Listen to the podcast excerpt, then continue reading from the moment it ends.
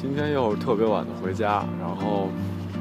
又领略了之前曾经说过的那阵妖风。啊，现在正准备找一个吃饭的地方，解决一下自己的晚饭。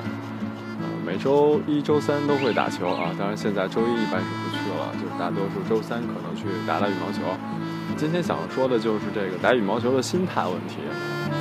因为这个鉴于上帝很公平哈，不会让每一个人都特别的全面。所以本人在其他方面，当然也一般吧，但是尤其是在羽毛球上，啊，特别的一般。啊。所以这个就有时候会打得很痛苦，因为就像你，毕竟羽毛球不像是跑步，所以我现在在想，是不是我，我应该选择跑步这种这种运动项目，就是没有什么竞争，然后跑好跑坏只是一个人自己承担，呃，对，然后无论如何你这个。这个发布一些数据，比如今天我跑了几几公里若干公里，啊，那都是一件很牛逼的事情啊。如果能跑一个半马，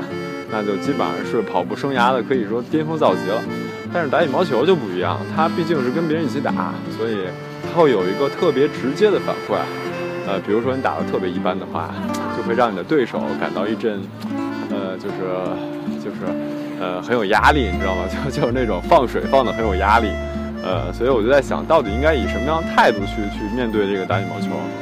呃，因为我们这个其实还还好，就是还有人教，就是每周三的时候可能有一个这个北京队的教练来教一教。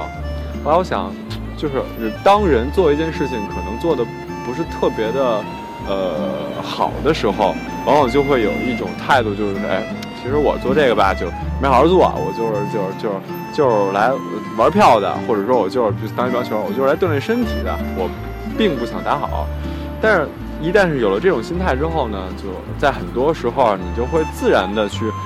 要刻意表现出这种，哎，我我不能好好的打，我不能好好的学，所以导致你在各方面其实都得到了一个，呃，就是客观上的这种阻碍。所以，我我就在考虑啊，但是，如果你真的很认真的打呢，又会让，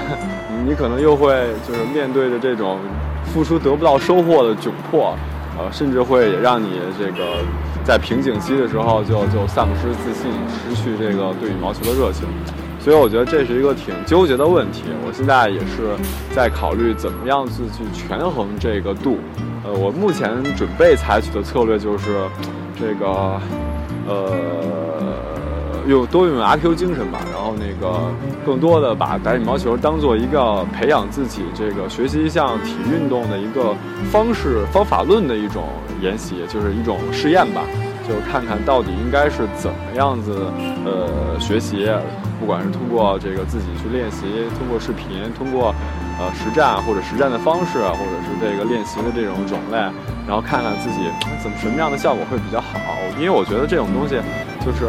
呃，在我看来，一通百通这事儿其实特别特别的多，尤其是在体育界，当你对一个运动项目有一定的熟悉的时候，这个过程你经过一遍之后，你就会有一个判断，就是哪种方法比较好，比较适合你，或者说比较好使。所以就是在其他运动的学习上，包括在很多工作的这种这种知识的获取上，都会得到一个相应的。呃，相应的这个就是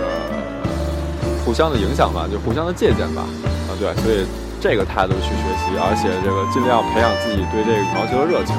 做好这两点，我觉得就就基本上可以可以让给自己打一个八十分了。对，然后其他的心态调节又是附属的这种奖励，就是通过这个你可以调节自己的心态，然后那个让自己呃培养自己对对对胜败和对这个。呃，打球的这个进步速度的一种 一种容忍，一种宽容吧，然后能把自己心态调整好，就这个也是一个就是附赠的一个礼品，然后呃能培养自己这方面的能力，对，所以今天是想跟大家分享这个心得，然后大家有什么这个想回复我或者想跟我交流的，也可以通过其他的方式呃来跟我交流啊，谢谢大家，再见。